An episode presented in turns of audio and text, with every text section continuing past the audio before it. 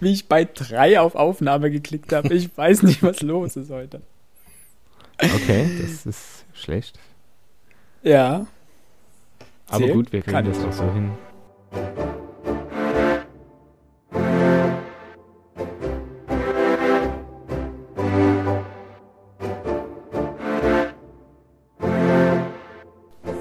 Herzliches Hallo zum Freundespitz Literatur Podcast mit der allerletzten Folge dieses Jahr, nämlich unserem Jahresrückblick. Und dabei sind natürlich wieder meine liebsten äh, Alex und Max. Hallo. Hallo. Heute sogar richtig euphorisch, nachdem das bei der letzten Folge mal wieder nicht so geklappt hat. Und natürlich meine Wenigkeit, Philipp. Ja, wir melden uns ein letztes Mal für dieses Jahr und äh, wünschen euch heute frohe Weihnachten. Wenn wir das aufnehmen, sind es noch ein paar Tage bis dahin hin. Also gibt hoffentlich Sinn der Satz so. Aber wenn ihr diese Folge ab dem 24. hören könnt, würde ich sagen, wünschen wir euch schöne Weihnachten oder wünschen euch schöne Weihnachten gehabt zu haben. Ähm, wir sprechen heute ein wenig über das vergangene Jahr, das Jahr 2021, ähm, das er jetzt noch ein paar Tage hat. Deswegen müssen wir da auch so ein bisschen noch äh, nach vorne schauen, die letzten Tage, aber egal. Ähm, und werden uns ein wenig darüber unterhalten, was der Podcast so dieses Jahr erreicht hat, vielleicht. Ein paar Statistiken sind immer ganz cool. Und aber werden wir aber wir werden vor allen Dingen auch auf unsere Leselisten schauen, denn wir haben uns am Anfang des Jahres äh, jeder eine Liste geschrieben, welche Bücher wir dieses Jahr unbedingt lesen wollen. Und das hatten wir, glaube ich, letztes Jahr zum ersten Mal gemacht. Und das macht eigentlich ganz viel Spaß, das am Ende des Jahres dann mal Revue passieren zu lassen und mal zu schauen, was man dann wirklich davon geschafft hat und wo es einfach äh, in die Binsen ging. Wir werden darüber sprechen, wie viele Bücher wir insgesamt gelesen haben. Äh, Max wird darüber sprechen, wie viele Seiten er gelesen hat. Ich Ähm. habe eine Excel-Tabelle. Hallo. Alex wird darüber äh, sprechen, wie viele Kommas er gelesen hat. Und ich bin einfach dabei. Ich saß mit einem Klicker die ganze Zeit. War genau. meine Frau übelst genervt im Bett, aber egal. Klick, Klick. Klick. Ich sage nichts dazu. ähm, ja, und äh, wir haben uns natürlich auch Listen gemacht äh, über alles, was wir gelesen haben dieses Jahr. Darüber wird auch ein wenig äh, zu sprechen sein. Und vielleicht werden wir noch unsere High- und Lowlights mit aufzählen. Ich denke, dass da, daraus wird ein ganz nettes Potpourri, oder? Ach, ich denke auch. Ich denke auch. Das wird schön. Ich bin sehr gespannt bei euch auf die Listen, ehrlich. Also, Philipp hat ungefähr 640 Animes, äh, nee, Mangas gelesen, Comics und sowas. Ist möglich. Die habe ich, die hab ich tatsächlich nicht gezählt. Soll ich das nochmal schnell machen? Nein, bitte nicht. Äh, nein, schon alleine, weil das mal schnell eine, ein völliger Euphemismus für ich brauche eine Ewigkeit ist und wir alle morgen arbeiten müssen. Es, es sind, glaube ich, mehr als 100. Das kann ich so sagen. Hättest du das mal an Büchern vertilgt? Ja, das habe ich nicht ganz geschafft. Aber dazu kommen wir gleich. Äh, wollen wir als erstes kurz was über den Podcast sagen? Weil das ist ja letztendlich das, was, was wir ja eigentlich tun, warum wir das ja eigentlich tun und was Spaß macht. Und da muss man natürlich. Ja, bitte. gucken. Ja, bitte. Ähm, ich habe ich habe vorhin durchgezählt, ich habe es schon wieder vergessen. Ich glaube, wir haben 16 Folgen dieses Jahr veröffentlicht.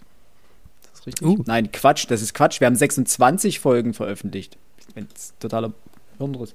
26 Folgen sind es aktuell. Jetzt, wo wir die hier aufnehmen, sind es noch 24, aber morgen kommt ja eine und dann die hier zu Weihnachten. Und damit sind es dann 26 Folgen insgesamt. Äh, genau, und wir haben äh, elf Bücher gelesen dieses Jahr. Also, wir hatten einen Monat, glaube ich, ausgelassen oder ausgespart, weil wir uns auf den Witcher vorbereitet haben. Wir haben die Witcher-Pentalogie abgeschlossen, was mir unglaublich viel Spaß bereitet hat. Wir hatten unseren ersten Gast da äh, zu Besuch, Alisa aus Hamburg. Das war eine sehr coole Folge, auch wenn sie todeslang wurde mit irgendwie drei Stunden. ähm, war das trotzdem eine ziemlich coole Diskussion und ziemlich coole Folge, die wir wahrscheinlich, wenn wir nochmal einen Gast haben werden, ein wenig anders strukturieren werden. Und ansonsten ist eigentlich nur noch zu sagen, dass wir dieses Jahr die 3000 Abonnenten geknackt haben auf äh, plattformübergreifend. Wir sind, glaube ich, derzeit bei rund 3500 insgesamt. Das ist für das, was wir hier eigentlich mal ursprünglich vorhatten, eigentlich ziemlich cool. Mhm. Genau, das ist so ungefähr das, was der äh, Podcast dieses Jahr gemacht hat. Wir hatten steigende Hörerzahlen, das finde ich, Hö- Hörer- und Hörerinnenzahlen, sagt man das dann so? Und das ist eigentlich das, was uns am meisten Freude bereitet. Wir haben viel, viel mehr Feedback bekommen als die Jahre vorher. Das ist auch super. Also vielen Dank an euch da draußen, dass ihr uns äh, A, die Treue haltet, dass ihr uns so viel schreibt auch. ähm, dass ihr mit uns diskutiert über die Bücher, die wir hier lesen. Das äh, ist wunderbar, das macht echt viel Spaß. Deswegen machen wir das ja auch, um zum Lesen zu animieren und mit anderen ins Gespräch zu kommen. Da werden wir dann wahrscheinlich Anfang nächsten Jahres wieder einen kleinen Ausblick für 2022 machen und dann schauen wir mal, wo uns die Reise dann nächstes Jahr so hinführt. Das wäre jetzt jedenfalls erstmal zu den groben Statistiken dazu. Aber viel interessanter wäre, was war eure Lieblings- und aus eurer Sicht unsere schwächste Folge? Also welche hat euch am meisten Spaß und welche hat euch am wenigsten Spaß gemacht? Gute Frage. Ich finde, das ist eine tolle Frage. Das finde ich eine sehr gute Frage. Ich glaube, die Frage hatten wir letztes Jahr auch schon gehabt. Und ja, die trifft nicht wieder sein, genau ja. so unvorbereitet. Es gibt so viele schöne Fehler. Warum machst du ein, zweimal? Also ich muss sagen, ich glaube, unsere Folge über, äh, ob man Harry Potter noch lesen kann, also die Diskussion über J.K. K. Rowling und den ganzen Kram, die fand ich persönlich nicht so geil. Weil? Weil ich an dem Tag, glaube ich, komplett durch war und mir dort einen abgestammelt habe. Und das, ich weiß noch, das war einfach bei der Aufnahme ein übelster Krampf. Ich habe da einfach überhaupt keinen Faden gefunden und habe mhm. mich dort irgendwie durch diese Folge gestolpert. Ähm, die muss jetzt rein objektiv nicht schlecht sein, die Folge. Das äh, könnt ihr da draußen, glaube ich, besser beurteilen. Aber ich, die hat mir so und ist mir unglaublich schwer gefallen. Die war echt nicht geil. Aber als Highlight gab es eigentlich so ein paar, weil oder wollt ihr erstmal mit, fangt ihr erstmal mit der schlechten Folge an. Wir machen dann die Highlights dann. Das muss Max erstmal, Alex? kann Alex noch überlegen. ich wusste jetzt nicht. Ich wollte jetzt hier niemandem äh, ins Wort fallen. Ähm, ich habe tatsächlich eure Gesichter nicht gesehen, weil ich ganz schnell äh, das Internet auf hatte. Äh, eine wirklich schlechte Folge könnte ich jetzt gar nicht benennen. Ähm, rein jetzt so vom Buch, so vom, vom Verständnis her war es, äh, und da musste ich jetzt noch mal gucken, wie der Autor eben heißt äh, Haru Haruki Murakami. Hm, wenn ich das jetzt so, so mit gebührend Abstand nochmal ähm, Revue passieren lasse, war das doch so ein Buch, wo ich keine Ahnung habe, was ich da eigentlich gelesen habe. Ja, ähm, aber auch als schlecht ähm, ich das jetzt trotzdem nicht unbedingt ähm, bezeichnen wollen. Ne, es kommt ja, schlecht ist ja in dem Fall einfach das, was ich auch gerade meinte. Die Folge ähm, über Harry Potter war jetzt vielleicht objektiv nicht schlecht, aber ich hatte bei der Aufnahme einfach so meine oh, Probleme so. damit. Und wenn du sagst, dass bei der Aufnahme bei dem Buch einfach das für dich nicht gepasst hat, dann darf das als für dich schlechte Folge gelten, auch wenn sie objektiv vielleicht nicht schlecht ist. Also dementsprechend. Ja. Max, also objektiv, und zwar wirklich in aller Objektivität, die schlechteste Folge ist die HP Lovecraft-Folge, weil ich nicht mit dabei war. Und, äh, du hast vollkommen recht, Max. Du hast vollkommen ja. recht. Aber man muss dazu sagen, bitte, wir hatten es dir angeboten. Das war ja. die Zeit, wo es bei dir äh, sehr troublemäßig unterwegs ging. Troublemäßig unterwegs ging. Und du wolltest nicht. Wir haben dir eine Auszeit gegeben. Das ist sehr nett und ich habe mich wirklich wegen, wegen dieser äh, Auszeit auch sehr entspannt gefühlt. Aber ja, das war, glaube ich, in der äh, letzten Schlussphase oder Richtung Schlussphase des, des Refs, wo ich sage, okay, I need some time. Aber ansonsten habe ich jetzt gerade auch so durchgeguckt und es gab keine Folge, bei der ich jetzt persönlich sagen würde, äh, fand ich ganz grässlich weil die Bücher, die wir gelesen haben, fand ich alle gut dieses Jahr. Äh, die haben mir auch Spaß gemacht. Viele davon zumindest. Nee, alle. Tatsächlich alle. Ich weiß, dass ich mich beim Schwalbenturm, dass ich mich da sehr gehetzt gefühlt habe, aber es lag ja nicht an euch, es war ja mein äh, Vergehen, wenn man so möchte, dass ich das Buch einen Tag vorher angefangen hatte und dann ähm, am selben Tag von 8 bis 13 Uhr vollständig gelesen habe. Durch, also wirklich durchgängig, außer mal kurz auf Toilette gehen oder so, habe ich durchgehend gelesen. Und dann wirklich quasi mit Beginn der Folge schon vollständig ausgelaugt war. Aber das baut, also diese Energie baute sich dann wieder auf. Es ging zum Ende hin immer besser. Aber ich habe wirklich, also viel näher kann man ja mit einer Lektüre nicht am ähm, drüber sprechen sein, aber ich war wirklich dann, okay, boah. Und als wir dann fertig waren mit der Folge, bin ich ja noch zu einem Geburtstag gegangen, zu dem ich ja dann noch gehen durfte. Und ich sag mal so, die erste Stunde habe ich nicht viel gesprochen. Also da war ich einfach dankbar, jetzt kurz in der Masse unterzugehen und zu sagen, ja, ja, ich bin hier. Das war Die- crazy. Aber ansonsten muss ich sagen, ich bin nicht unzufrieden mit uns. Die Das Folge. war jetzt sehr also, unsympathisch, aber Nein, ach, Quatsch. nee, ach, alles gut. Denn man muss fairerweise dazu sagen, wir haben dieses Jahr, und da müssen wir uns, glaube ich, nächstes Jahr ein bisschen mehr an die Nase fassen, wir haben es dieses Jahr zeitmäßig häufig übertrieben. Wo wir uns am Anfang noch gesagt haben, wir machen Bücher, 200 Seiten, anderthalb Stunden, fertig der Schuh, sind wir dieses Jahr einfach regelmäßig Minimum gegen zwei Stunden eskaliert oder wesentlich mehr. Ich glaube, der, war das der Schwalbenturm oder die Feuertafel? Irgendwas ging Richtung vier, äh, nee, ich glaube, es war der Schwalbenturm, das ging irgendwo Richtung vier Stunden. Deswegen hatten wir es ja dann in drei Teile geteilt. Aber auch die Dame vom See äh, rangierte ja irgendwo bei drei, dreieinhalb Stunden.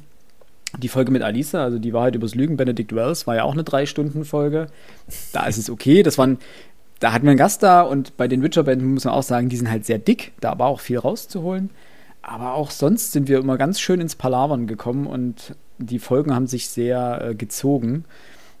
Und vielleicht versuchen wir das nächstes Jahr mal wieder ein bisschen straffer zu gestalten und uns mehr an unsere anderthalb Stunden zu halten, dass es auch einfach dichter, komprimierter und dann auch besser weg ja, das ist prägnant ist. Also das ist, und damit würde ich jetzt überschwenken zu den Lieblingsfolgen. Meine Lieblingsfolge, sowohl vom Aufnehmen als auch seit langem mal wieder eine Folge, die ich selber gehört habe, unsere ersten Sätze. Das war eine, für mich, die fühlte sich so tight an, so kompakt, so stimmig. Die hat völlig funktioniert. Die hat auch richtig Bock gemacht, weil, ja, das war, da war alles kompakt, prägnant, so wie man sich das wünscht. Und ich glaube, ähm, wir müssen wirklich pro Folge jemanden ausmachen, der dann hin und wieder mal so ein Schild hochhält und sagt, Freunde, weiter. Klappe halten weiter. Ich habe das hin und wieder schon versucht, dann einfach hier das nächste Kapitelzeichen hochzuhalten, weil mein, einer meiner Professoren hatte immer gesagt, es ist zwar schon alles gesagt, aber noch nicht von jedem, wenn es sich mal wieder ins, ins Ewige drehte. Dementsprechend, also da können wir, also bin ich auch völlig von überzeugt, dass das besser wäre für uns. Ja, und für mich vor allen Dingen, ich muss den Mist schneiden. Schneid mal eine Vier-Stunden-Folge, du bist danach komplett ausgelaugt, also noch ausgelaugter als nach der Aufnahme. Ähm, ich kann übrigens verstehen, warum du nach der äh, Aufnahme dann beim Geburts bei der Geburtstagsfeier nichts mehr gesagt hast. Ich meine, wenn du drei Stunden lang deinen kompletten Kopf ausschüttest, dann ist da einfach nicht mehr viel da. Ähm, Alex, was war denn deine Lieblingsfolge? Hattest du eine, ich hatte äh, tatsächlich zwei Folgen, die ich wirklich als Highlights bezeichnen wollen. Ähm, zum einen war eine Folge, die eigentlich nur mit Max geplant war. Ähm, auswärts alle asozial. Bei denen Philipp aber, ähm, ich sag mal, als, als Semi-Part ähm, immer, immer dabei war. als Zaungast? Ja. Das ist ja, aber das, das war eigentlich schön. Die Thematik des Buchs hat mir unglaublich gut gefallen. Ähm, Mit Max natürlich jemand, der absoluter Profi im Fußball ist äh, und mit unserem Semi-Hörer Philipp genau dasselbe. Das hat Spaß gemacht. Das war, das war irgendwie eine, eine coole Folge. Die, war, ich, die fand ich persönlich sehr, sehr stimmig. Das war, die war kurz, also ich weiß nicht, nee, kurz war sie nicht, aber die war knackig gewesen. Das, das hat mir sehr gut gefallen. Und ich muss sagen, unsere Folge mit unserem Gast, Alicia. Ja, wenn dann nochmal so ein vierter Part reinkommt, der nochmal, ich sag mal, bei euch beiden weiß ich ja so in etwa, wie ihr tickt und was, wie ihr auf Bücher guckt. Und dann habt ihr so einen, so einen komplett fremden, von außen draufschauenden Part, ähm, der mitdiskutiert. Das ist irgendwie cool. Das, ähm, und dann war sie ja auch eine, die, mit der man wirklich ausgesprochen gut diskutieren konnte. Ähm, Das stimmt. Sehr, sehr viel Spaß gemacht. Das stimmt. Ihr Äh, nickt beide, also das, äh, denke mal, da habe ich jetzt nichts Falsches erzählt. Nee, also die Folge äh, mit äh, dem Auswärts aller Asozial, da haben wir sogar ähm, eine Anschrift oder eine Zuschrift von Uwe Leuthold bekommen. Der hat die Mhm, sich ja schon vom auch angehört und äh, fand die ganz gut. Das ist natürlich dann immer so ein bisschen eine kleine Adlung, wenn der Autor selber nochmal seinen Senf dazu gibt. Ja. Also danke auch in die Richtung. Ähm, und ich muss dir vollkommen recht geben, die Folge mit Alisa war, die war zwar lang und die hatte, da müssen wir uns noch ein bisschen finden, weil wenn man das zu dritt ist schon schwer, dass alle ihre Redeanteile bekommen und man alles unterbekommen kann. Zu viert ist das Ganze noch mal ein bisschen problematischer gewesen. Ja, aber ich glaube, das hat ja ganz gut geklappt und dafür, dass die so lang war, muss ich doch sagen, also die Zeit ist da ziemlich verflogen. Also das ja, ist so. das stimmt. das Das war eigentlich, das wieder- war sowieso ein cooler Zufall. Also das muss Ja, man fairerweise sagen, dass wir, wir hatten Alisa einfach, ähm, wir hatten irgendwann mal, glaube ich, rumgefragt, ob wir also ob uns äh, Bücher empfohlen werden können, die wir mal im Podcast lesen können. Und hat Alisa uns geschrieben, hat uns eben die Folge, äh, nein, dieses Buch empfohlen von Benedict Wells. Und äh, aus irgendeiner Laune heraus haben wir sie halt angeschrieben und gefragt, hier, hast du Lust, mit uns darüber zu reden? Du hast es vorgeschlagen. Und vielen, vielen Dank dahin. Einfach ganz ja. spontan hat sie gesagt, ja klar, mache ich. Und es hat auch von der Aufnahme etc. alles super gut geklappt. Und dass das dann auch in der Folge so gut harmoniert hat, äh, hat mir sehr gut gefallen. Und vielleicht ist er ja nochmal wieder zu Gast, wenn wir nochmal über Benedict Wells oder sowas sprechen. Jetzt, wo, glaube ich, fast jeder von uns auch das Ende der Einsamkeit hier im Bücherregal stehen hat, dann. Noch nicht, kommt, aber bald. Aber bald, genau. dann kommt das vielleicht nochmal vor. Das war auf jeden Fall cool, das hat übelst viel Spaß gemacht. Ich muss hm. aber auch sagen, dass mir die H.P. Lovecraft-Folge trotz der Abwesenheit Maxens äh, sehr viel Spaß gemacht hat, weil die hat, ähm, ich weiß nicht, die hat, die hat irgendwie gut funktioniert, weil du ja natürlich so ein großer, Alex, so ein großer Lovecraft-Fan warst ja auch und oder bist und das ganz gut harmoniert hat. Aber ich muss auch ganz ehrlich sagen, ich bin auch vollkommen bei Max, der es gibt fast keine Folge, wo ich wirklich sage, puh, die fand ich nun richtig doof, auch inhaltlich. Und ich muss aber fairerweise auch sagen, mein absolutes Highlight waren die Witcher-Besprechungen. Es war einfach, es hat unglaublich viel Spaß gemacht, da so viel rauszuholen und die, die so lange zu verfolgen und nochmal zurückzugehen zu den anderen Bänden. Da war einfach äh, viel Herzblut dabei und das äh, fand ich super. Die laufen bei mir ja immer außer der Wertung einfach, da steckt jetzt auch so, also wirklich auch ein Vielfaches an Arbeit drin.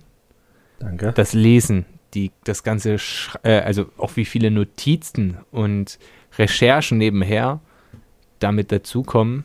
Ähm, das, das, also, und vor allem natürlich, wir hatten ja dieses Jahr dank Corona nicht so oft die Möglichkeit, ähm, gemeinsam aufzunehmen, dass wir uns auch wirklich vis-à-vis -vis sehen.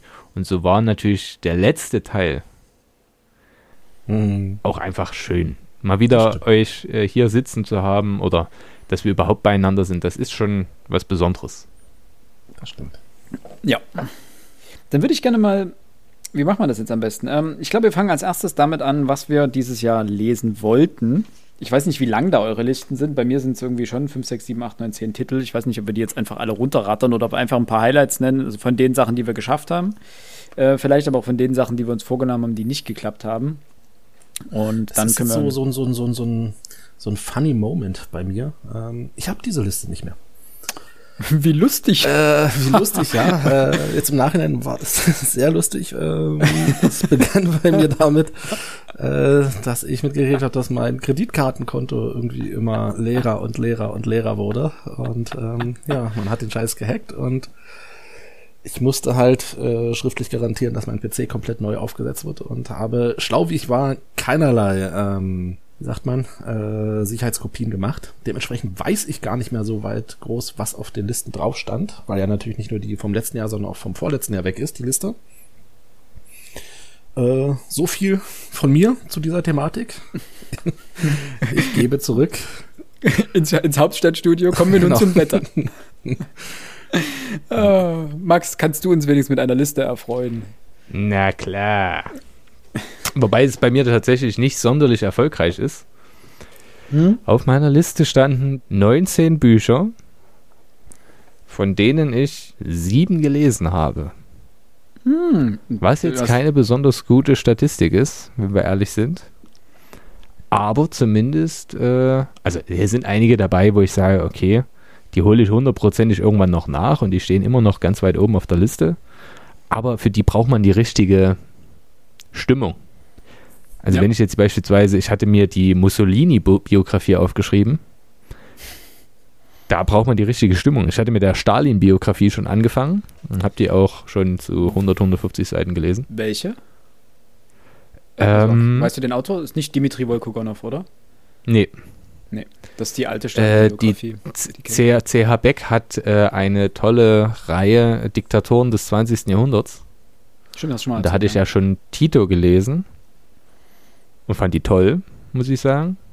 Und äh, habe jetzt noch Mugabe da, Stalin und Mussolini folgt noch. Ja, aber ich habe es noch nicht. Ich habe dann selbst bei Stalin gemerkt, boah, hui, das, äh, ist jetzt auch, es sind ja keine Wohlfühlgeschichten. Ich brauche manchmal Wohlfühlgeschichten und die passten dann nicht hundertprozentig. Es sind halt auch alles Schinken, ne? Also es ist jetzt nichts, was man, wo man sagt, das kleine Reklamheftchen lese ich mal am Abend fix durch. Sondern es Eben. ist ja dann auch teilweise recht trocken. Ja, wobei ich sagen muss, die äh, vom, vom CH Beck Verlag, die gehen alle noch. Das sind manchmal 300 Seiten. Also es ist wirklich, die sind relativ kompakt gehalten. Äh, die kann man dann wirklich mal weglesen. Also ich habe mir jetzt auch noch zwei andere geholt, die bei mir auf jeden Fall auf der Liste stehen für eines Tages. Nämlich eine Hindenburg-Biografie und eine Himmler-Biografie. Aber auch das nicht Persönlichkeiten, bei denen du sagst, yo, es ist sonntags 16 Uhr. Wir lesen jetzt zwei Stunden Hindenburg. äh, ain't gonna happen. Ja, Aber was ich gelesen habe von der Liste, das kann ich ja schon mal ansagen. Äh, Eurotrash, meine, also meine Überraschung, was heißt nicht Überraschung, das war ja quasi ein zentraler Wunsch, dieses Buch zu lesen dieses Jahr. Und ich habe mich auch wahnsinnig drauf gefreut und habe es dann auch im Urlaub geschafft. Dann äh, hatte ich mir eigentlich nur vorgenommen, ein Band Ele Elena Ferrante noch zu lesen und habe die gesamte Reihe geschafft. Stattdessen mein tragisches Buch des Jahres, dann äh, Severina Smaglewskaja, äh, Die Frauen von Birkenau. Mhm. Ein grandioses Buch. Aber hatten wir schon mal gesprochen in einem Leserückblick. Ja.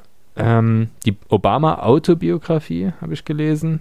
Die Macht der Seuche habe ich gelesen. Ja, und dann wird es schon eng. Gibt es eins dabei, wo du sagst, dass, darauf hast du dich eigentlich dieses Jahr übelst gefreut und hast es nicht geschafft, es zu lesen? Mm, tatsächlich nein. Okay.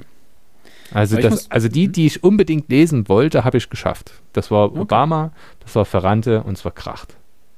Nicht schlecht, weil, also ich habe elf Bücher auf meiner Liste gehabt, äh, Ja. wobei ein Buch wieder das Rad der Zeit ist, äh, also quasi eine Reihe, wo ich einfach, die schreibe, steht halt drauf und ich sage, was ich schaffe, schaffe ich.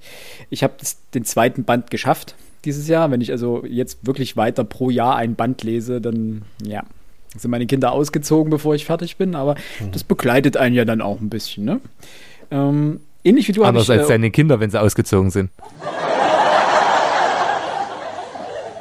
Ja, richtig, genau. Badumts. Ähm, ähnlich wie du habe ich das verheißene Land von äh, Barack Obama gelesen. Ähm, das stand auch auf der Liste tatsächlich drauf und ich habe es auch geschafft, das finde ich ganz gut. Ähm, von Laura Spinney, Eine Welt im Fieber. Das war ein Buch, was ich mir wirklich vorgenommen hatte. Ähm, nicht nur Corona-bedingt, auch so war das natürlich wahnsinnig äh, spannend. Dann äh, Isaac Asimov, Ich der Roboter. Wollte ich eigentlich auch den zweiten Band noch lesen. Also, das sind ja ganz viele Bände, aber dieser ganze Zyklus. Ähm, wollte ich den zweiten noch lesen, habe ich natürlich nicht geschafft. Und so ein bisschen, mh, traurig ist falsch, aber so ein bisschen enttäuscht war ich. Äh, ich wollte zum einen Kazuo Ishiguro weiterlesen. Ähm, sein ganzes Werk Mhm. wollte ich irgendwann mal fertig haben und äh, da wollte ich äh, Der begrabene Riese dieses Jahr schaffen.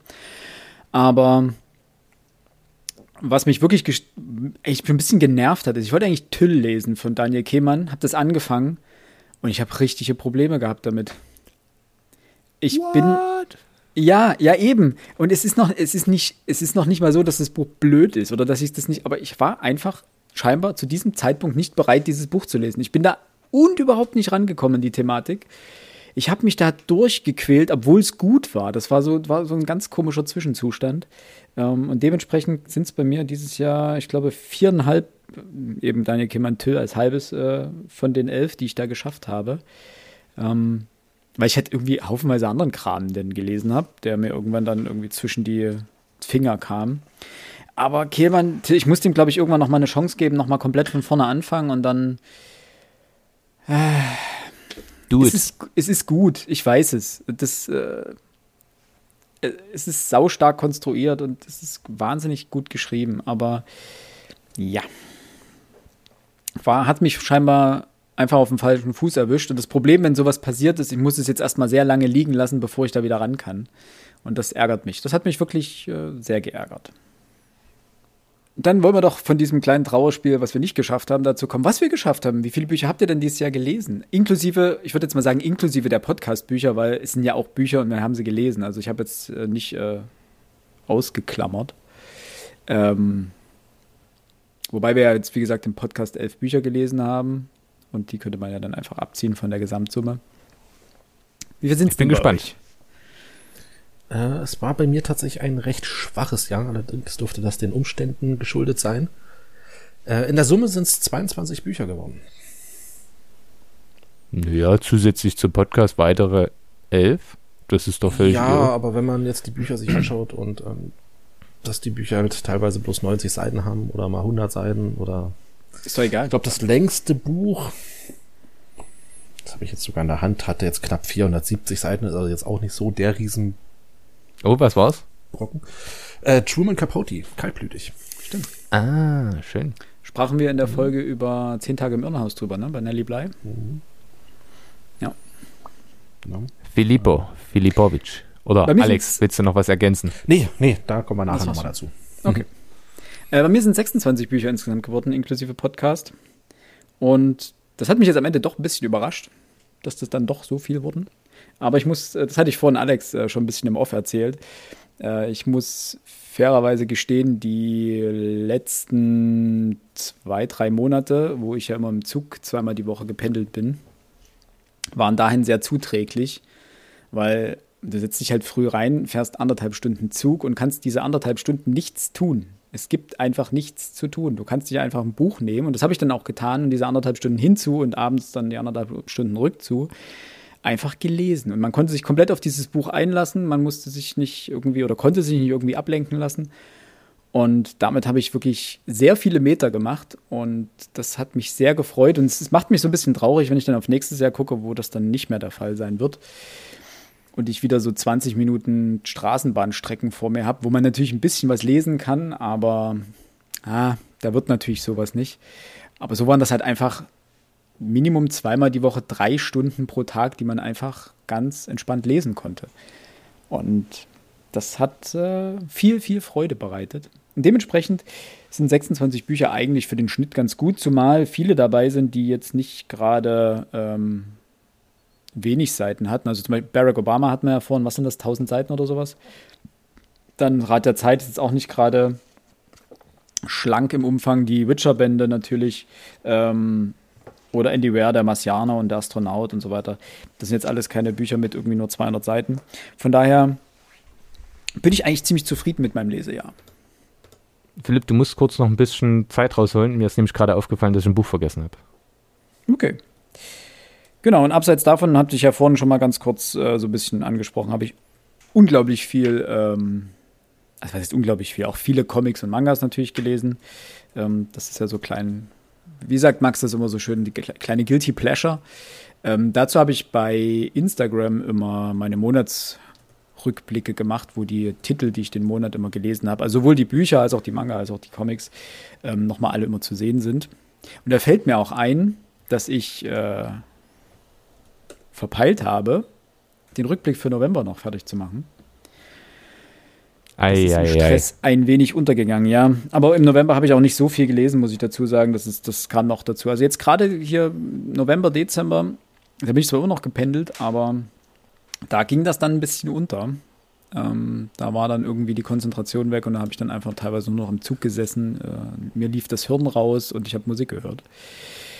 Äh, von daher, naja, das war so ungefähr mein Lesejahr. Ich habe genauso viele Bücher gelesen, wie wir Folgen gemacht haben. Ein Zeichen. Max, hast du deine. Jetzt hast du kann zusammen. ich, jetzt habe ich es zusammen. Mir ist nämlich äh, gerade noch aufgefallen, dass eins fehlt. Dementsprechend muss ich es noch ergänzen. Und dann bin ich jetzt bei 36. ähm, Angeber. Niemand Ja. mag Angeber. aber das Coole ist, es häuft sich bei mir auch in bestimmten Monaten. Also beispielsweise im August sind es 1, 2, 3, 4, 5, 6, 7 Bücher. Stimmt, das war doch die Weil- Zeit, wo du. Ja. Sommerferien. Ja. Oder, und da werden jetzt viele schmunzeln, aber im Referendariat, als der bundesweite Lockdown kam, weil mir die Stunde, die ich jeden Tag sonst extra gebraucht habe, um auf Arbeit zu fahren und so weiter, und dann es ergibt sich einfach ein bisschen mehr Zeit und dann konnte man auch im März habe ich 1, 2, 3, 4, 5, 6, 7, 8, ach, auch acht Bücher gelesen. Das sind jetzt nicht immer so krasse Teile, also hier die Löwen von Bagdad, der, die Graphic Novel, die zähle ich da auch ganz normal mit rein. Mhm. Ähm, die hat nur, nur 172 Seiten, aber it's something. Ähm, und weil Philipp es angespoilert hat, es sind 12.621 Seiten. Das Denn ich habe mir so eine lustige kleine Word-Tabelle angelegt und musste gerade noch bei Excel durchrechnen, wie viel das ist. Ähm, und habe dann einfach mal schnell die Summe gebildet, weil ich überall immer hinschreibe, wie viel es war und wie ich es bewertet habe. Und natürlich das Datum, in dem ich es ausgelesen habe. Das finde ich, ist auch so eine, also das habe ich mir jetzt angewöhnt seit diesem Jahr, dass ich das jetzt jedes Jahr mache, damit ich eine Übersicht habe, wie es lief. Mhm. Habe ich auch gemacht. Also ich habe mir eine, eine Liste gemacht hier in meinem ähm, Heft, wo ich das ganze Zeug für den Podcast aufschreibe, äh, für 2021 und die Monate unterteilt. Und dann sozusagen in jeden Monat immer reingeschrieben, was ich gelesen habe. Ich musste das auch analog machen, weil gerade wenn ich irgendwie, keine Ahnung, wieder einen Comic gelesen habe oder sowas, dann wollte ich nicht jedes Mal einen Rechner anmachen oder meinen Laptop irgendwo rauskramen, sondern habe ich schnell die, die Liste rausgeholt, einfach per Hand aufgeschrieben. Und so füllte sich das dann so Stück für Stück. Und ich habe mir jetzt nicht das Datum exakt aufgeschrieben, sondern immer nur das Buch in den jeweiligen Monat und natürlich immer erst in dem Monat, nicht wenn ich es angefangen habe, sondern wenn ich wirklich die letzte Seite gelesen habe, zugeklappt habe, fertig war mit dem Buch, dann kam das in den jeweiligen Monat rein. Ähm, aber dann sag doch gleich mal, Max, was war denn dein Highlight, wenn du das alles durch äh, hast? Wo, wo war denn dein absolutes Lese-Highlight dieses Jahr? Also die 9 von 10 hat eine Wiederentdeckung, die wir sogar im Podcast gelesen haben, bekommen, nämlich die Schachnovelle. Mhm. Mhm. Aber ich habe einige Male 8 von 10 gegeben. Ähm, Elena Ferrante für die neapolitanische Saga. Obama, Severina Smagleska, wobei dann natürlich eine Bewertung schwerfällt, weil das Buch einfach zu, also wirklich ganz schwere Kost ist, die wirklich wehtut. Ähm, Siegerin von Yishai Sarit Mhm. habe ich acht gegeben. Eurotrash, der große Traum von Ronald Reng, das war für mich auch ein heiß ersehntes Buch, auf das ich sehr lange gewartet habe, das er mal vor drei, vier Jahren angeteasert hat, dass er das schreiben würde. Und jetzt ist es dieses Jahr endlich rausgekommen. Äh, Peter André Alt, nämlich Mhm. die ersten Worte, hatte ich ja schon mal gesagt. Und jetzt zum Schluss zweimal sehr positiv überrascht worden, nämlich äh, Aladdin El Ma- Mafalani, äh, Mythos Bildung und Benedict Wells vom Ende der Einsamkeit. Ansonsten, die Mhm. anderen Bücher drehen sich meist um sechs oder sieben Punkte, weil man an dieser Statistik auch sehr gut merkt, ich lese Bücher nicht zu Ende, wenn sie mir auf den Kranz gehen. Also fünf ist, nee, drei ist die schlechteste Bewertung. Das war Michael Winterhoff mit Deutschland verdummt der Mann, der jetzt äh, vor Gericht steht, weil er Kindern als Jugendpsychiater und so weiter äh, irgendwelche Medikamente verschrieben haben soll und die Eltern unter Druck gesetzt haben soll. Wer das genau wissen will, soll da nachlesen. Das war auf jeden Fall in der Süddeutschen, war da ein großer Artikel zu. Äh, und das Buch von ihm setzt sich eben mit, der Bild, mit Bildung auseinander. Ich weiß nicht, ob ich das schon mal im Podcast erzählt habe, das kann sein. Mhm. Was Problem ist, wenn man selber in der Bildung tätig ist, ähm, kann man einige Sachen nachvollziehen. Man stimmt nicht unbedingt zu und sobald ich es nachvollziehen kann, ist okay. Ja, dann ist es erstmal noch kein schlechtes Sachbuch. Aber es gibt Sachen, wo er Nebelkerzen aufstellt. Wo er so tut, als wäre das jetzt der Status quo in allen Schulen und überall. Und spitzt Sachen zu, die er nicht zuspitzen kann. Es stimmt einfach nicht, dass überall nur noch offener Unterricht gemacht wird. Das stimmt einfach nicht. Und wenn ich aus dieser Prämisse meine Theorien aufstelle, also wenn das Fundament so brüchig ist, dann bricht natürlich das Haus über mir zusammen. Denn ansonsten hat er häufig auch recht. Allein die Zuspitzung Deutschland verdummt finde ich ein bisschen schwierig. Ähm, dieses Zuspitzen ist, ist im einfach grundsätzlich ein Problem. Aber teilweise sind das wirklich vorurteilsbeladene Sachen, die er dort reinschreibt, wo ich mir sage, versuch doch, es gibt halt nie diesen Moment, wo ich sage, okay, er versucht mal die andere Seite richtig gut zu beleuchten und fair zu beleuchten.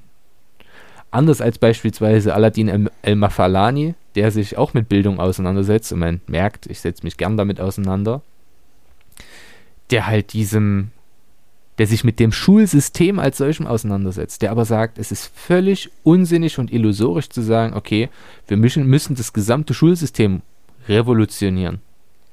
weil es einfach nicht passieren wird. Es ist utopisch. Niemand wird das tun.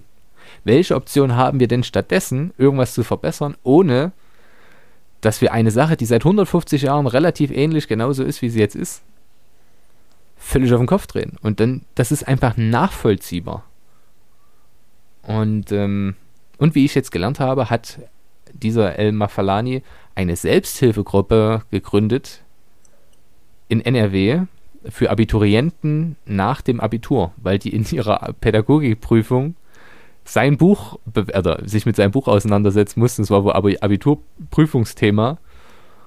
Und dann haben ihm danach ungefähr hunderte, zweihunderte, tausende Leute bei Twitter geschrieben, ey, was ist denn das? Was soll denn das heißen? Und was haben sie denn damit mhm. gemeint? Und er hat gesagt, okay, ich mache jetzt hier, äh, keine Ahnung, ein Zoom-Meeting auf und dann können wir uns drüber austauschen. Das finde ich ist eine sehr lustige und sehr coole Sache. Ja. Hatte ich jetzt bei Wer weiß denn sowas gesehen und fand es sehr, sehr cool. Sehr cool. Gibt es bei euch High- und Lowlights? Oh ja, oh ja. Dann bitte Alex, mach du gleich. Okay. Äh, ähm, zwei Highlights ähm, waren Bücher, die wir im Podcast gelesen haben. Die möchte ich jetzt einfach nur noch mal erwähnen, damit sie noch mal genannt werden. Ähm, Robert Seethalers Ein ganzes Leben und ähm, Benedict Wells natürlich mit Die Wahrheit über das Lügen. Das waren so zwei Bücher, bei denen ich mir denke, so rein vom Schreibstil her könnten die auch noch mindestens 500 Seiten mehr haben. Ähm, die lesen sich halt wunderbar runter. Die haben wirklich Spaß gemacht. Das, war, das waren, waren, waren, waren schicke Bücher. So. Aber es geht jetzt nicht nur um Bücher, die wir im Podcast gelesen haben, sondern auch außerhalb des Podcasts. Und dort möchte ich nicht Bücher, sondern einen Autoren nennen, den heute wahrscheinlich kaum noch ein Schwein kennt. Erskine Caldwell. Also am ehesten vielleicht noch bekannt äh, für seinen Gottes kleiner Acker ähm, mittlerweile noch zwei andere Bücher von ihm gelesen, beziehungsweise ich sitze gerade an einem dran. Ähm, gelesen von ihm habe ich noch Der Wanderprediger und ich lese gerade die Tabakstraße von ihm. Ähm, es ist ja nun nicht ganz unbekannt, dass ich ähm, John Steinbeck sehr mag. Und das ist so dieser kleine, unbekannte Autor an der Seite von John Steinbeck, ein Zeitgenosse Steinbecks der über dieselben Themen geschrieben hat letztlich, wie Steinbeck auch. Ähm, er ist noch ein bisschen härter, noch ein bisschen radikaler in seinen Ansichten und seinen Schriften. Ähm, aber das finde ich jetzt persönlich nicht weiter schlimm. Es macht Spaß zu lesen. Für mich so die Entdeckung des Jahres. Ähm, ja, und Lowlight Leider, leider, leider Dorothy Baker. Ähm, ich habe diese Frau wirklich gefeiert für ihren Roman. Ähm, ich mag mich irren, aber ich finde dich fabelhaft. Das ist dieses Buch, wo es um diesen Jazz ging. Mhm. Das war klasse. Da warst du wirklich halt, happy. Mhm. Ja, das war so ein Buch, was sie so einfach so schön vor sich hingeplätschert ist, ne? So, so ein bisschen so, so, so die Sendung mit der Maus für Erwachsene mit drin, ne? alles so über, über den Jazz erfahren. Ist, ist wirklich cool. Ja, warst du wirklich begeistert. Mir, okay. Ja, ähm, ja das, das ist, es hat halt einfach gefetzt. Also und dachte ich mir, da machst du ja nicht viel falsch, wenn dir von ihr gleich mal noch das zweite Buch, was auf Deutsch erschienen ist, ähm, besorgst. Und das ist der Roman Zwei Schwestern. Und dann dachte ich mir dann aber auch so, so zur Hälfte, pff, okay, das hätte man sich jetzt vielleicht auch schenken können.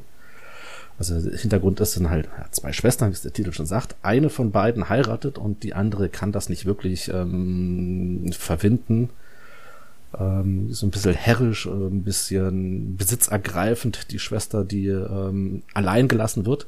Und die Schwester, die heiratet, die nimmt diese, die Hochzeit selber als Akt der Befreiung wahr. Und dann ist das ein Buch, in dem halt über Seiten hinweg so eine Art Seelenstrip, die ist der Schwester, die scheinbar verlassen wird, erfolgt und pff, also wen das interessiert, ähm, ja, der macht da sicherlich nicht für falsch, aber das war mir dann noch ein bisschen too much ähm, in die Seelenabgründe einer Frau abzutauchen, ähm, war, war nicht wirklich mein Fall. Ähm, war ein bisschen enttäuschend eben, wenn man so das, das, ähm, den, den ersten Roman, den ich von der Autorin gelesen habe, vergleicht. Ähm, wobei man jetzt vielleicht auch fast schon sagen muss, die, die beiden Bücher das ist wie Äpfel und Birnen miteinander vergleichen. Ich glaube, die Autorin ist für zwei Schwestern viel, viel mehr gefeiert worden als für den anderen Roman. Ähm, ja, schade für mich. Aber gut, okay der Buch hat, äh, das Buch hat zweifellos seine Daseinsberechtigung. Ähm, ja. Mhm. Genau. Sehr schön. Ich glaube, darüber hatten wir auch schon mal in einem ähm, Leserückblick gesprochen. Da hast du schon mal über die zwei Schwestern auch ein bisschen ausführlicher gesprochen. Ach, okay, da habe ich schon mal was gesagt. Gut, gut. gut. Ist nicht, Perfekt. alles gut. Ähm, kann aber jetzt gerade nicht mehr genau sagen, welcher das war. Wir haben, glaube ich, ja nur zwei oder drei gemacht. Ähm, bei mir sind es so ein paar Sachen, ich muss dir vollkommen recht geben. Ein ganzes Leben von Robert Seethaler. Wir haben ja auch eine Buchbesprechung dazu gemacht. Das war wirklich ein richtig, richtig, richtig gutes Buch.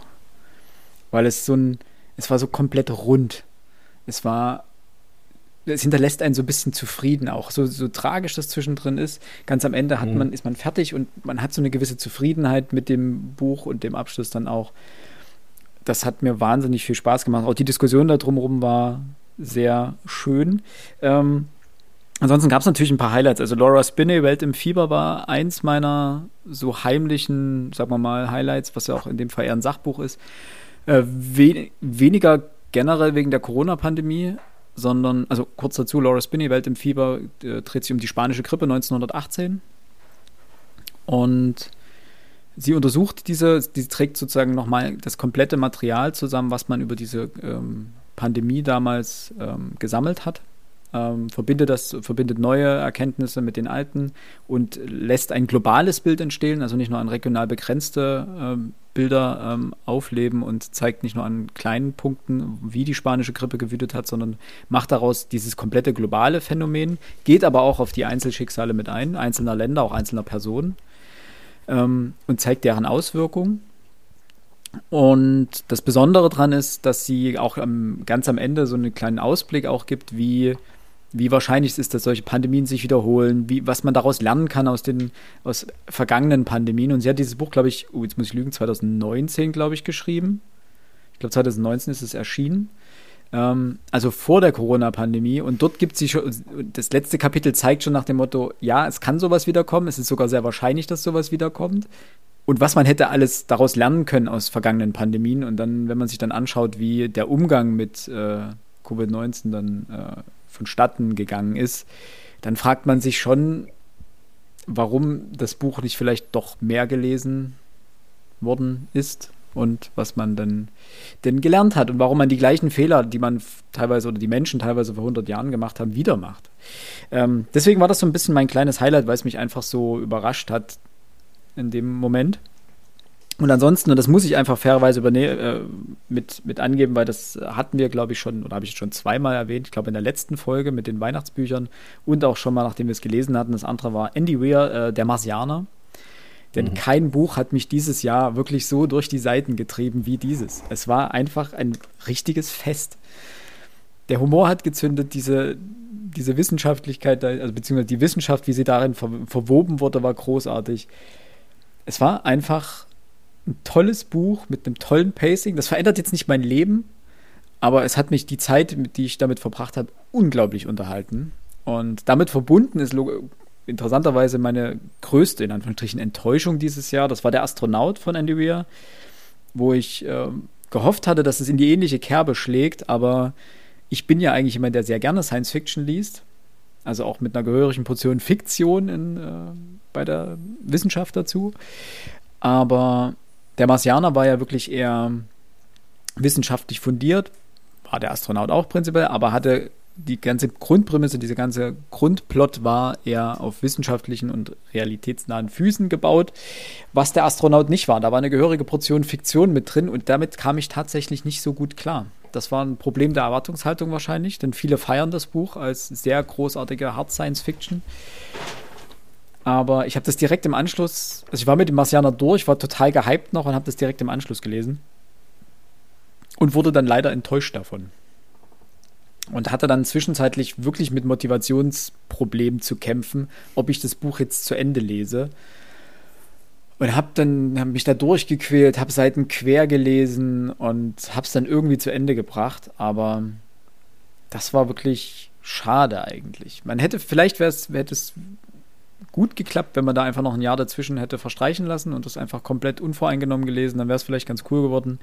Aber so fand ich auch, dass das Pacing nicht ganz so gut funktioniert hat, wie das beim Marcianer der Fall war. Und auch die Erzählstruktur war nicht ganz so cool und so dynamisch. Ähm, dementsprechend war das so ein bisschen mein, mein Lowlight. Und dann muss ich fairerweise noch sagen, was heißt fairerweise? Dann muss ich noch sagen, habe ich äh, von Richard David Brecht mein erstes oder ein erstes Buch gelesen, äh, nämlich Künstliche Intelligenz und der Sinn des Lebens. Und ich mag es, wie der Mann schreibt. Es ist, fand ich, eine äh, ne, ne sehr schöne philosophische Debatte über sowohl unser Leben, wie wir es aktuell führen, wie wir in dieser Welt leben, was unsere Werte sind, äh, was künstliche Intelligenz irgendwann mit uns anstellen kann, beziehungsweise was überhaupt das Thema künstliche Intelligenz für uns bedeuten kann, ohne irgendwie Schwarzmalerei, ohne irgendwie jetzt Zukunftsangst zu sehen, dass äh, wir jetzt Terminator gleich von der KI ausgelöscht zu werden, aber auch ohne jetzt zu euphorisch in die Zukunft zu blicken und zu sagen, es wird alles gut, die KIs werden uns das Leben komplett äh, vereinfachen, wir werden dann einfach äh, nur noch wie bei Wally -E in solchen Schwebesesseln durch die Gegend wu äh, wuseln und werden von hinten und vorne bedient. Das klang jetzt schmutziger als bedacht. Egal. Ähm, das war großartig und dann gab es so einen kleinen Moment. Ich habe ähm, Roger Willemsen gelesen, Wer wir waren. Ähm, das ist ein ganz kleines Büchlein. Letztendlich war aus einer seiner letzten Reden, glaube ich, ähm, ein Abdruck. Die Z Menschen der Zukunft finden sozusagen das, was von uns übrig ist, und werfen einen Blick darauf. So hat er diese Rede geschrieben. Also sozusagen aus der Zukunft auf das Jetzt geblickt. Und das ist ziemlich hart und schonungslos zum Teil, aber mit Willemsen ist einfach ein unglaublich guter Beobachter gewesen und ein guter, guter Analyst und konnte das auch gut in Worte fassen, legt den Finger deutlich in die Wunde, kann aber, und das muss man ihm immer hoch anrechnen, so ein bisschen die Hoffnung schüren, dass da noch ähm, mehr rauszuholen ist. Und dass wir doch als Menschen weiterhin an uns arbeiten können und überhaupt noch nicht alles verloren ist.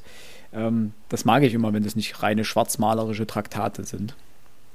Und das war letztendlich so das, das, die Highlights des Lesejahres.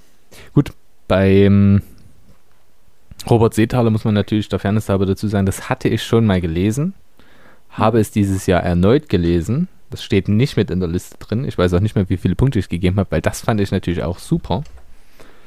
Das wäre jetzt so ein klassischer 8 von 10 Fall, hätte ich auch gesagt. Ähm, und mir ist gerade eingefallen, von Richard David Brecht habe ich ja über die Pflicht gelesen, das stand auch noch nicht mit in der Tabelle drin. Während gerade Sonne und Beton habe ich bestimmt noch zweimal jetzt gelesen, weil ich es ja gerade mit einer Klasse behandle. Auch das steht nicht mit drin in der Liste. Also ich näher mich der 40 immer weiter an, ohne es gewusst und gewollt zu haben. Ich bitte auch um Verzeihung, aber manchmal rutschen einem Sachen einfach so durch, weil ich das aktualisiere, das meist so einmal im Monat. Mhm. Mit allem, was mir so einfällt. Und manchmal sind halt zwei Monate passiert und dann muss man immer weiter aktualisieren. Und ich denke mir die ganze Zeit, du hast was vergessen, Max. Irgendwas steht da noch nicht drin. Aber es fällt mir nicht mehr ein. Dann gehe ich meine Bücherschränke ab. Und bei mir verteilt sich das ja hier durch die gesamte Wohnung.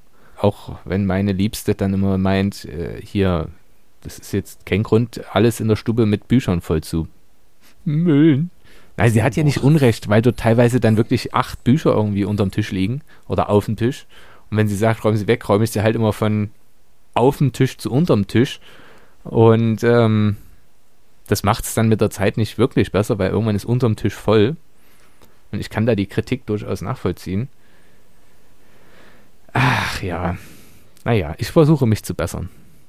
Aber habt ihr ein Guilty Pleasure? Philipp hatte seins jetzt schon angesprochen mit Richard David Brecht, was ich, ja, finde ich jetzt noch gar nicht so schlimm. Ich habe übrigens auch äh, den Podcast von ihm und Markus Lanz absolut in mein Herz geschlossen. Ich höre da jetzt seit vier, fünf Folgen, höre ich die jede Woche. Freitags, wenn ich von der Arbeit komme.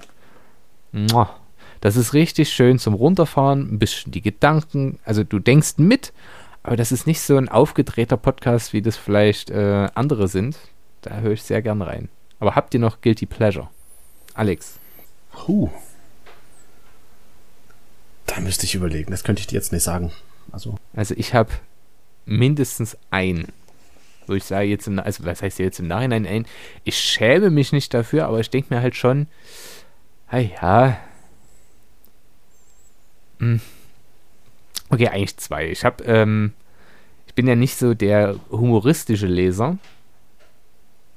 Also Comedy-Bücher sind für mich immer so eher ein rotes Tuch, weil Comedy über Bücher zu transportieren ganz schwierig ist. Aber ich bin großer Podcast-Fan von Mickey Beisenherz und seinem Podcast Apokalypse und Filterkaffee, weil man so schön so die Schlagzeilen des Tages in einer knackigen halben Stunde zusammengefasst bekommt und zwei Leute quatschen eine halbe Stunde drüber. Top. Und der hat ein Buch geschrieben und das heißt auch, und zur Apokalypse gibt es Filterkaffee. Und da sind wirklich Wortspiele und Gags drin, da verdreht man die Augen. Die sind so schlecht, aber so lustig, das ist grandios. Und der schreibt teilweise wirklich funny. Ähm, einige Sachen sind halt schon veraltet. Das Buch ist vor zwei Jahren oder so rausgekommen und die sind dann auch teilweise aktuelle Kolumnen und sowas gewesen. Aber einige sind auch richtig schön. Und das zweite, das habe ich definitiv schon mal im Podcast angesprochen in irgendeiner Zusammenfassungsfolge. Selbst investiert die Frau. Ähm, von Christiane von Hardenberg. Äh, man mag es mir nicht anhören, aber ich bin keine Frau. Nichtsdestotrotz äh, Christiane van Hardenberg schreibt in der Zeit äh, über Investmentsachen und ich habe bis zu diesem Jahr wirklich keinen blassen Schimmer von Investment, von Aktien und allem, was damit zusammengehört äh, gehabt. Dementsprechend habe ich wirklich bei Null angefangen. Und ich habe wirklich nach Einsteigerbüchern gesucht und dann war das Buch rezensiert worden. Und ich dachte, Max, das ist jetzt das, was du brauchst. Und ich habe auch noch ein zweites Buch von Philipp Haas, Die Kunst des Investierens, gelesen. Da ist auch viel ne neoliberaler Quatsch drin, aber grundsätzlich, man lernt schon einiges und Wiederholung macht auch nicht, nichts falsch. Aber das wären jetzt keine Bücher, wo ich mich äh, zum Germanistenkongress stellen würde und sage voller Stolz, das habe ich gelesen. Das muss man ja ehrlich sagen. Aber ich finde es gut, Alex, dass du ohne Scham lebst. Nee, ohne. Ähm, äh, ohne ich, ich, bin mir jetzt nicht sicher. Ähm, ich glaube, ich hatte mit Philipp mal drüber gesprochen gehabt oder, oder mit dir. Also einer von beiden, glaube ich, durfte das jetzt nicht wissen. ist eigentlich, eigentlich ist das jetzt echt nicht schön und auch überhaupt nicht lustig. Ähm, ähm jetzt kommt's. Ich habe mir ähm, Mitte des Jahres ähm, ein, eines der seltenen Sachbücher gegönnt, die ich aber ich hab's, ich hab's noch nicht durchgelesen. Das lese ich halt immer meistens, muss ich im Zug sitzen oder so. Kommt jetzt das ähm, Babybuch? Und zwar ist das Einführung in die Humangenetik. Ach so, stimmt. Ja. Ich erinnere mich. Und äh, das ist, äh, ich, weiß gar nicht, wie das ausdrücken soll. Das ist also eigentlich nicht mal nur ein Sachbuch, es ist da wirklich schon ein Fachbuch. Ähm, aber eben Einführung ähm, für Leute, die wahrscheinlich irgendwie gerade Medizinstudium oder sowas beginnen, aber es ist auch in einem Stil geschrieben, dass auch, sag ich mal, so ein Dummy wie ich da ähm, äh, was verstehen kann. Jetzt muss man dazu Folgendes wissen. Also ich bin ja Anfang des Jahres bin ich ja Papa geworden. So, meine Frau, ähm, die hatte gesagt, nein, während der Schwangerschaft hier so eine ähm, pränatale Untersuchung, ob das Kind gesund ist, will sie nicht machen. Ähm, ich gesagt, okay, gut, da werde ich dich jetzt nicht zu zwingen, alles okay. Ähm, Sohnemann kam auf die Welt, ähm, jetzt kann man sagen, Gott sei Dank gesund. Ähm, man kriegt dann aber doch mit irgendwie, dass eben das die Thematik ähm, nicht so wirklich losgelassen hat. Und ich bin dann im Internet auf, auf ein Kapitel gestoßen, in dem es eben um ähm, Erbkrankheiten ging. Und ey, ganz ehrlich, Leute, das ist, was sich die Natur ausdenkt, das ist so abartig. Ähm, das ist so krass. Und dieses Kapitel, was ich dort gelesen habe, stammt eben aus dem Buch ähm, Einführung in die Humangenetik. Und ähm, habe mir das dann auch besorgt. Das gab es irgendwie für ein paar Euro bei, bei Amazon und habe dann noch angefangen zu lesen. Es ist wirklich für nicht unbedingt für den absoluten Laien, also ich gab so ein paar Sachen musste ich auch mal nachschlagen, aber ich sag mal, es ist jetzt nicht für diesen Hochschulprofessor geschrieben, sondern vielleicht doch dann eher so für Leute für mich, beziehungsweise die, die sich dafür echt interessieren. Und ähm, ich hatte mich zum Beispiel, ich fand das zum Beispiel krass, ähm, als meine Frau schwanger war und wie gesagt, die, die, die Untersuchung möchte sie nicht machen, man guckt ja trotzdem im Internet und so weiter, und da liest man halt so einen Quatsch ähm, dass 90 Prozent ähm, bei, bei Trisomie-Erkrankungen, 90, 90 Prozent der Fälle kommt das zusätzliche Chromosom von der Frau und nur in 10 Prozent vom Mann. Aber es steht halt nirgendwo drinne, warum. In diesem Buch hast du tatsächlich auf solche Fragen der Antworten gefunden. So, ähm, das war der erste Punkt, was, was mich dann dazu geführt hat, dass dieses Buch, ähm, also wie gesagt, ab und zu lese ich da echt noch drinne. Und dann, und das ist jetzt dummerweise ähm, dieses Guilty Pleasure und ähm, das ist halt ich weiß nicht, ob man da sagen kann, dass das witzig ist, wenn man das im Zug macht. In diesem Buch gibt es sehr, sehr viele Bilder. Und ähm, die Leute gucken schon sehr komisch, wenn man da in einem Zug sitzt und da halt das Buch aufgeschlagen hat und dann da Bilder zu sehen sind, die andere sich, keine Ahnung, ähm, aus unserer Zeit, die haben sie sich damals bei Rotten.com oder so Mist angeguckt, ne? Ähm, ja, das ist so. Butter bei die Fische, das könnte man vielleicht als Guilty Pleasure bezeichnen. Ähm, allerdings auch nur, weil das halt unglaublich interessant ist, dieses Buch. Ähm, sehr, sehr gut geschrieben ist und ja. Ich wollte dir jetzt eigentlich entgegnen, mh, hm, dass wir, also dafür muss man sich ja nur nicht schuldig fühlen. Also ich denke schon, ich verstehe völlig, warum du das meinst, irgendwie weil das ist schon, nicht zu erwarten. Schon. Aber das ist ja eigentlich wirklich äh, wissenswert und es ist wissenswert, interessiert, also das klingt jetzt richtig komisch, aber es ist wissenswert, aber es ist wie Biologie im Ganzen, es interessiert mich wirklich gar nicht. Äh, also es wäre sowas, wo ich wirklich, da wo mir selbst ein Grundlagenbuch, was wirklich Mhm. populärwissenschaftlich ist, bei dem ich sagen würde, ja, es ist nice to know für euch alle, aber es interessiert mich null. Und ich finde es total spannend, wenn Leute, also Anfänger lesen sowas im Studium, aber die Profis haben mit diesem Thema als solchem nichts am Hut und lesen es trotzdem. So wie ich mir äh, schon mal eine Einführung in die Politikwissenschaft gekauft habe und noch nie weitergemacht habe, weil ich mir immer mal vorgenommen habe, ey, äh, wenn ich jetzt noch weiter studieren könnte, ich würde jetzt Politikwissenschaften oder sowas studieren, noch zusätzlich. Mhm. Ähm, das wäre jetzt so ein Thema, aber Biologie und dann auch noch so was. Aber ich verstehe das. Die Leute gucken, aber da kann man, denke ich, auch stolz drauf sein, dass man so eine, solchen Interessen auch nachgeht. Also ich wurde noch nie angequatscht. Ähm, gut, ähm, zugegeben, wir sind jetzt im Corona-Jahr und ich bin jetzt nicht wirklich viel Zug gefahren. Ähm, also halt mal zwei oder dreimal nach Leipzig. Äh, ja, mal gucken.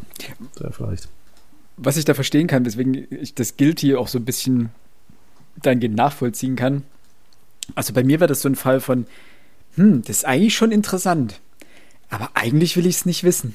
Das sind so Nee, gewisse Dinge, wo du denkst, so, dir- gerade wenn das dich in irgendeiner Form eventuell tangiert, eben wenn du gerade ein Kind bekommst und ähm, ich weiß nicht, ob das der richtige Zeitpunkt ist, dann was über Erbkrankheiten oder sowas zu lesen. Ich hab's, ich hab's, ich hab's nach der Geburt. Äh, also ich muss ehrlich sagen, wenn du das Buch gelesen hast, ne, du willst nie wieder ein Kind in die Welt setzen.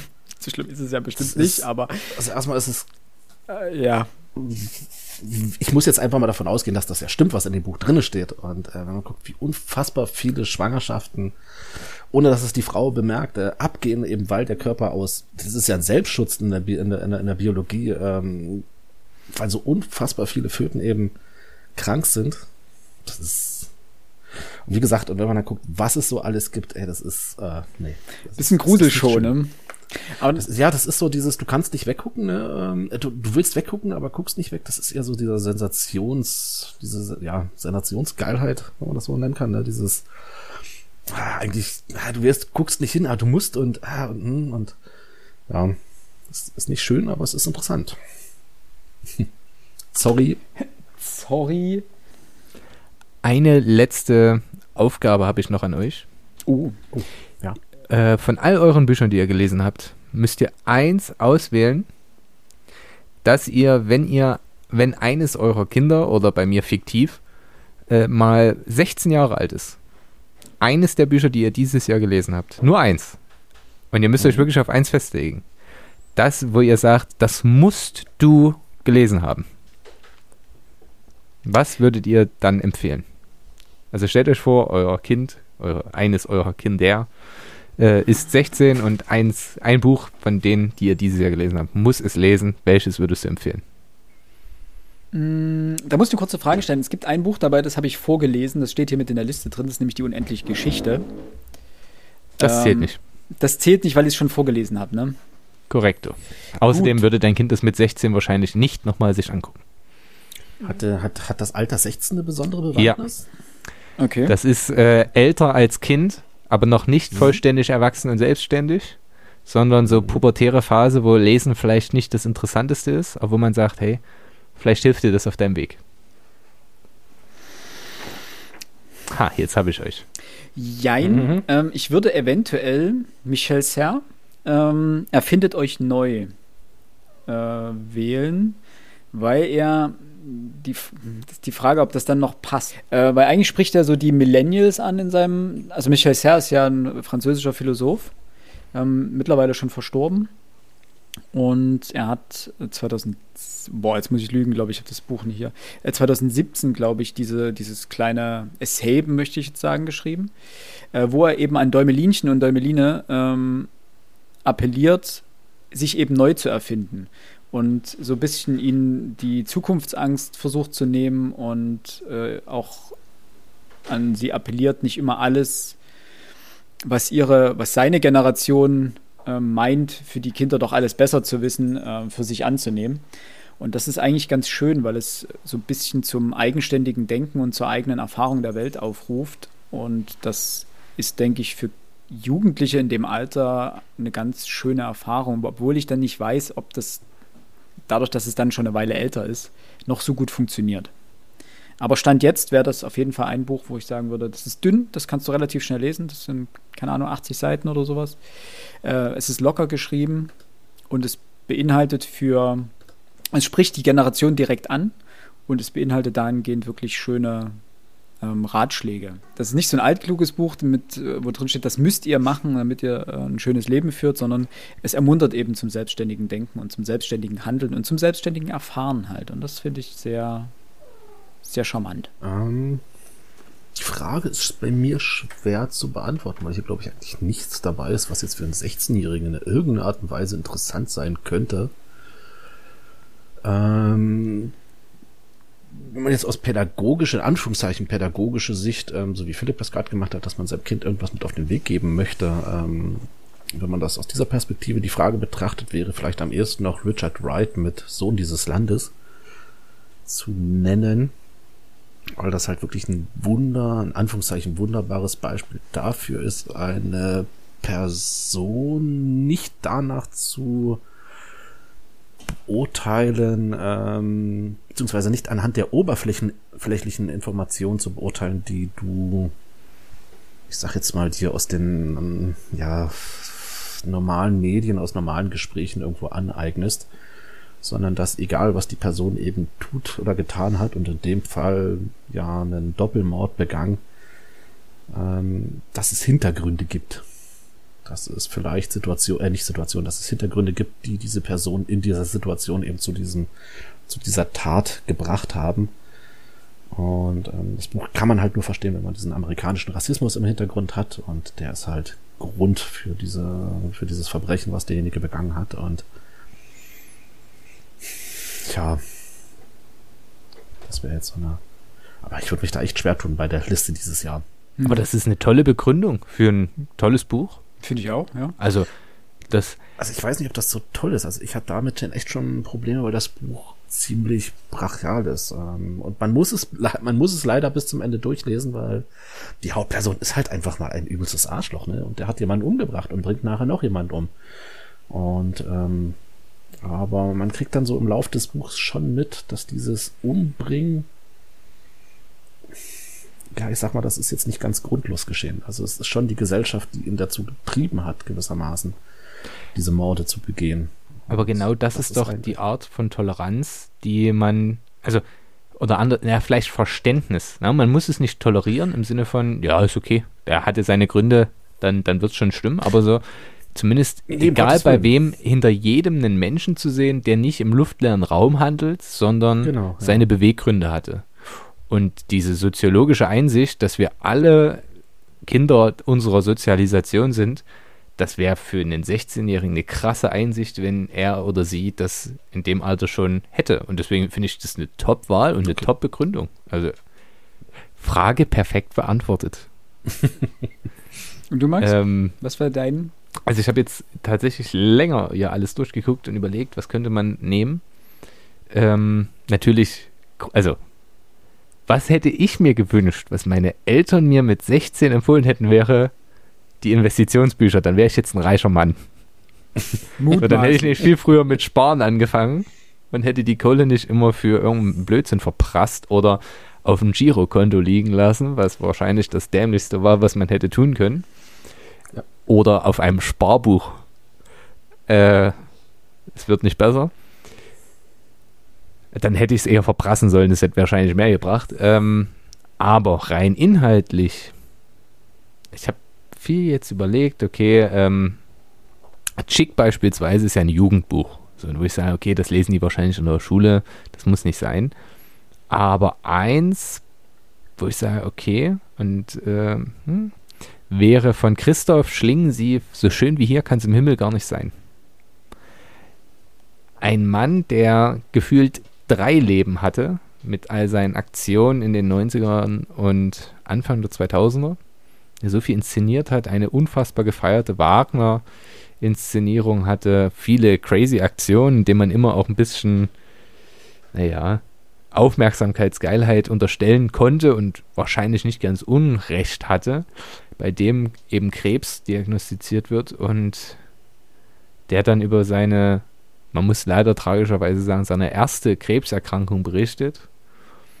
Und ich sag mal, der Titel des Buches bringt es schon relativ gut auf den Punkt.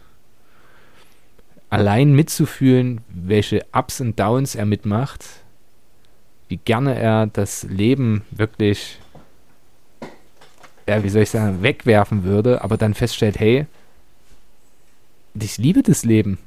Und alle, die was anderes sagen, die lügen. Die stehen nicht vor dem mhm. Punkt zu sterben, zu wissen, ich werde womöglich sterben müssen. Und einfach das Leben als das wertzuschätzen, was es vielleicht ist, diese, dieser Blick. Ich weiß nicht, ob man mit 16 dafür schon reif ist, aber ich finde, wenn man diese Erkenntnis mitnimmt, dass Leute, die sterbenskrank sind, anders zum Leben stehen, als man vielleicht mit 16 beim ersten Liebeskummer zum Leben steht.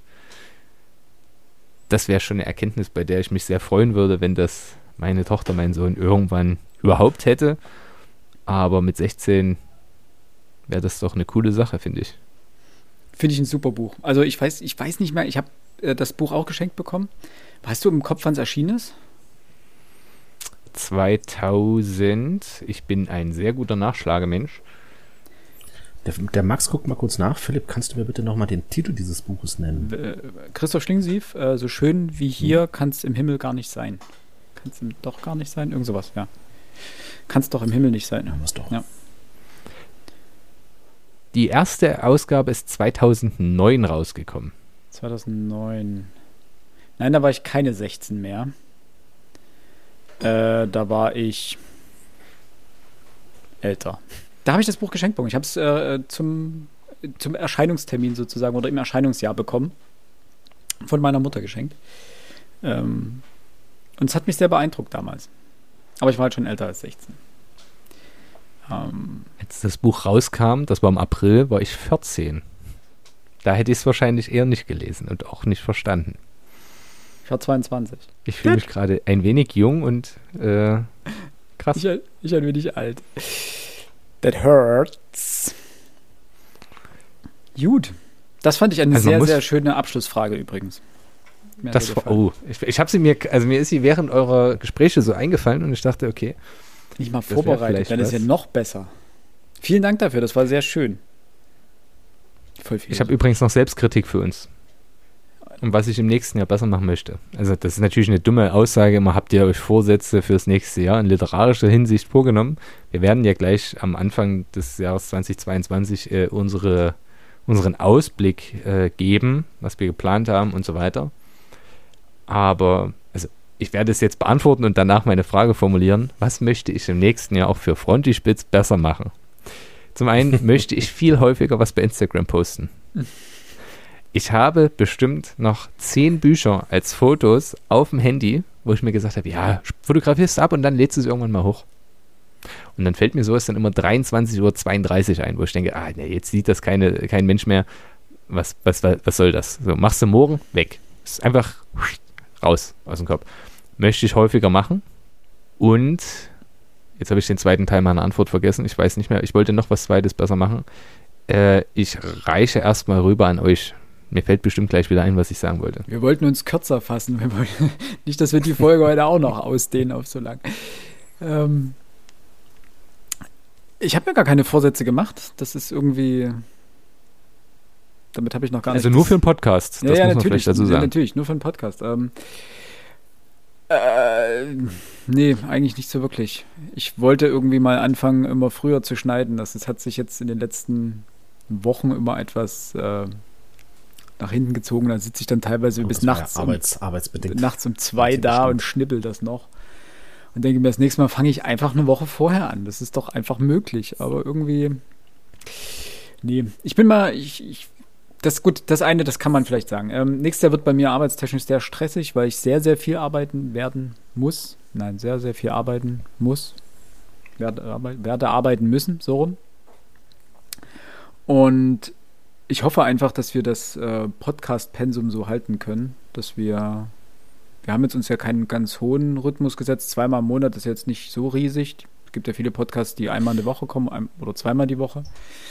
Und ich hoffe aber, dass wir den Rhythmus so durchhalten können, dass wir es weiterhin schaffen, wirklich jeden Monat ein Buch zu lesen. Vielleicht wieder mit einem Monat Sommerpause. Ähm, das fand ich dieses Jahr ganz angenehm. Das würde ich gerne auch nächstes Jahr wieder machen. Aber ansonsten gibt es da eigentlich gerade keine Vorsätze. Da hätte ich eine Bitte. Ja. Das ist jetzt keine, keine, keine, kein Vorsatz, sondern eine Bitte. Ähm, ich denke mal, dieses Pensum, von dem du sprichst, können wir relativ gut durchhalten, wenn wir uns ähm, nicht immer für Bücher entscheiden, die vier, fünf, sechs, sieben, achthundert Seiten lang sind. Ähm, das äh, das hatten wir ja schon gesagt. Engt die Sache doch. Äh, Dass wir wieder zurück etwas zu, unseren, ne? zu unseren Wurzeln kommen wollen und. Lieber, lieber zurück ja. zu den Wurzeln und ähm, gerade so, so Bücher wie eben von Seethaler oder äh, von mir aus auch so was Altes, ähm, die Schachnovelle. Das zeigt ja, ähm, dass sich da hervorragend drüber diskutieren lässt, auch über, und wir haben ja auch in der modernen Literatur, in der zeitgenössischen Literatur viele von diesen relativ ja. dünnen, aber sehr bekannten und ähm, sicherlich auch wirkmächtigen Büchlein auf dem Markt, die wir lesen können. Und bei der alten Literatur ja sowieso. Eins davon kommt ja jetzt gleich im Januar. Das sind ja auch nur 184 Seiten. Das passt also direkt in unseren Umfang. Das verraten wir an dieser Stelle aber noch nicht, aber ihr könnt euch darauf freuen. Das wird, denke ich, eine sehr schöne Buchbesprechung dazu. Mhm. So, Max, dir ist noch dein zweiter Punkt eingefallen und dann würde ich sagen, mach mal hier Schicht im Schach, denn äh, ich habe Karten für Silvester und. Correcto del Mundo. Äh, das ist kein richtiges Spanisch, aber es klingt immer sehr lustig. Ähm, ich habe gerade nochmal durchgezählt. Ich habe in diesem Jahr zwölf von 37 Bu Büchern äh, waren Frauen oder Autorinnen. Eigentlich nur elf, denn eine davon möchte, oder eine Person davon möchte, als ist eine non-binäre Person, deswegen möchte ich jetzt nicht zu den Frauen dazu zählen. Aber grundsätzlich, das könnte man statistisch gesehen noch verbessern. Und das steht bei mir auf dem ja. Zettel, dass man das vielleicht noch machen könnte was heißt noch machen könnte. Ich, normalerweise entscheide ich nicht nach Geschlecht und ich war gerade total überrascht. Es gibt dann einfach so eine Zeit, wo ich gefühlt nur Autorinnen gelesen habe. Also da habe ich fünf Autorinnen nacheinander und dann aber leider wieder nicht mehr.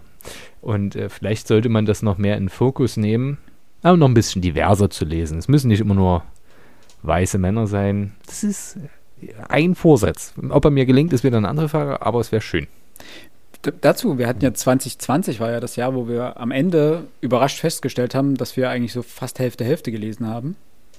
Dass dann sehr mhm. viele Autorinnen dabei waren. Ähm, 2021, dann, wir wollten ja das eigentlich fortsetzen und 2021 ist komplett eingebrochen. Wir hatten eine Autorin, glaube ich, das war Nelly Bly. Ähm, der Rest waren alles Männer. Ähm, weil wir, das, wie Max das gerade auch schon gesagt hat, wir suchen eigentlich unsere Bücher nicht danach aus, wer sie geschrieben hat, sondern eigentlich nach der Thematik.